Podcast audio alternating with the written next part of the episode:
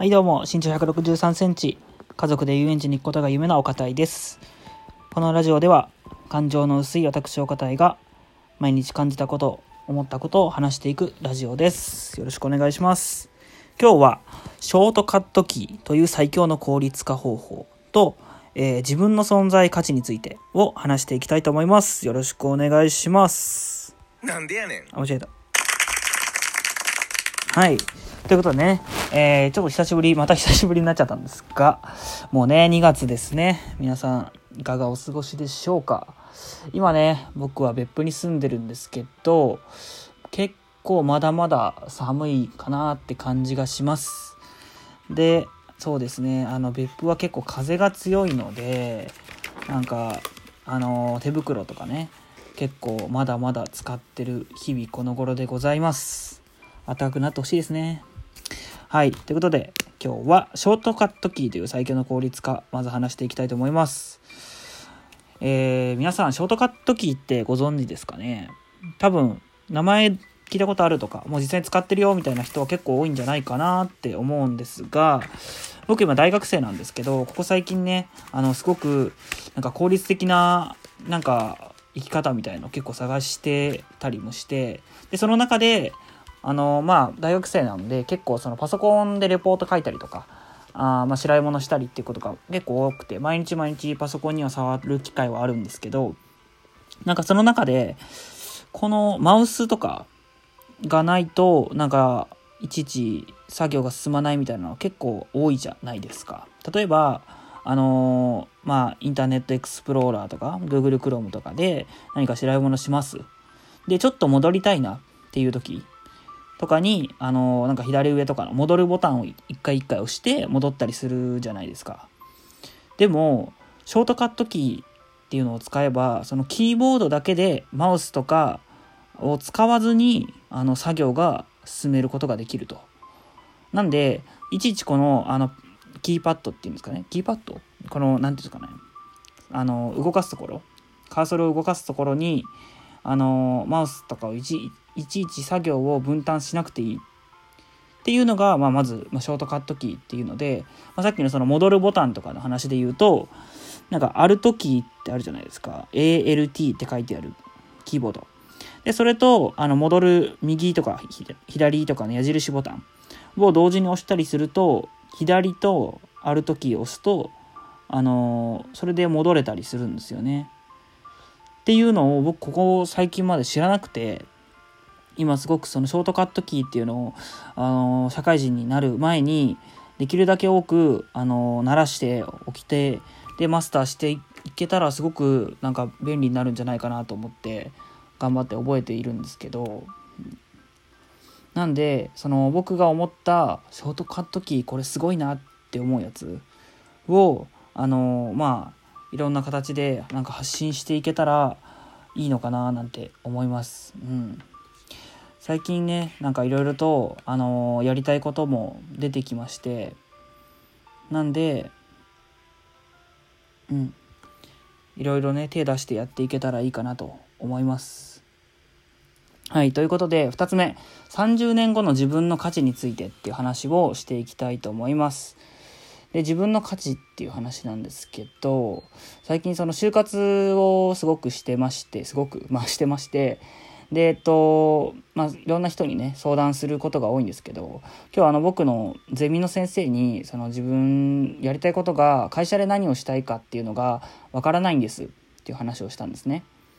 で、そしたら、まあ、結局、いろいろやりたいことがあるにしろないにしろ、なんか自分生きてきたからには、なんか自分の存在価値、歴史、名を刻みたいというか、っていうのが多分あると思うと。だからこそ、あのこの就活をする時期に、ちゃんと自分の価値、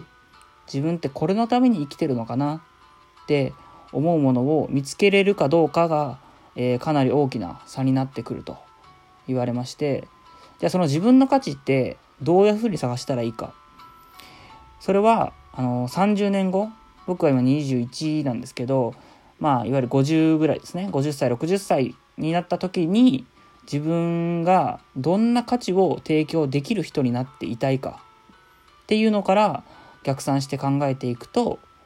いいんじゃないかっていう話をしていただいてでそれで考えた時にあのー、7つの習慣のあの第2の習慣に終わりから考えるっていうのがあって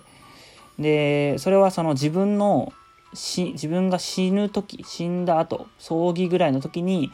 なんかどんな人に葬式に来てもらってどんな言葉をかけてもらったら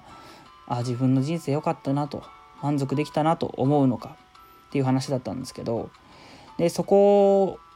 の時にも思ったことなんですけど僕はあの奥さん自分がまだいないですけど自分が作った家族奥さんとか子供にあのあなたがいてくれたおかげですごい楽しい人生を過ごせたなっ